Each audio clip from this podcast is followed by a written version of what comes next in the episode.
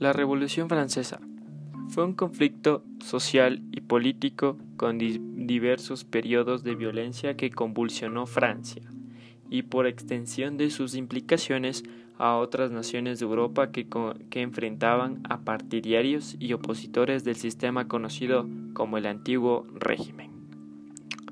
Se inició con la autoproclamación del tercer estado como la Asamblea Nacional en 1789 y finalizó con el golpe de Estado de Napoleón Bonaparte en el año 1799.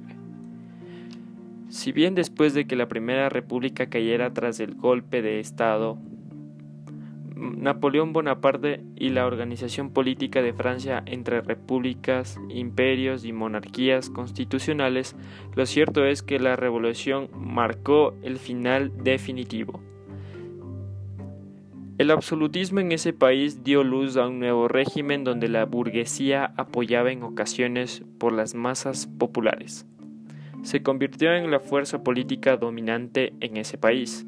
La revolución socavó las bases del sistema monárquico como tal, más allá de sus estertores, en la medida en que se lo derrocó con un discurso e iniciativas capaces de volverlo ilegítimo. Según la historiografía clásica, la Revolución Francesa marca el inicio de la edad contemporánea al sentar las bases de la democracia moderna, lo que se sitúa en corazón del siglo XIX. Abrió nuevos horizontes políticos basados en el principio de la soberanía popular que, será el motor de las revoluciones de 1830, 1848 y 1871. Antecedentes ideológicos.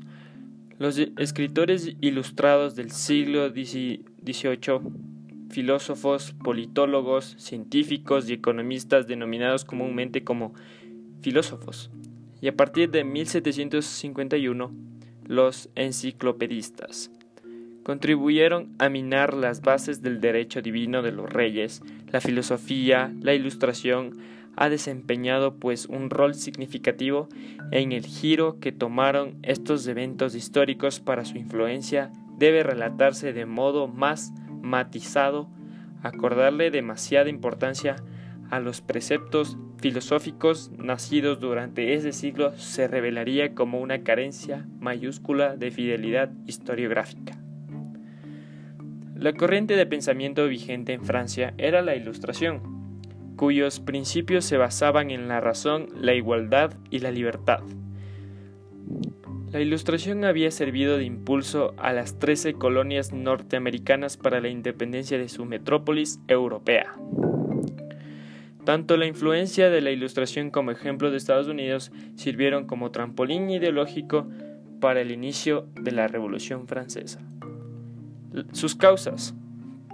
Un régimen monárquico que sucumbiría ante su propia rigidez en el contexto de un mundo cambiante, una aristocracia, aristocracia aferrada a sus privilegios feudales que bloqueó todas las reformas estructurales que intentaron implantar desde la corte, el auge de una clase de burguesa nacido hace siglos atrás, que había alcanzado un gran poder en el terreno económico y que ahora empezaba a propugnar el político y su riqueza. La cultura ya había elevado el primer puesto en la sociedad, por lo cual la posición que estaba era contradictoria con la excelencia de los, de los testamentos privilegiados a la nobleza y el clero.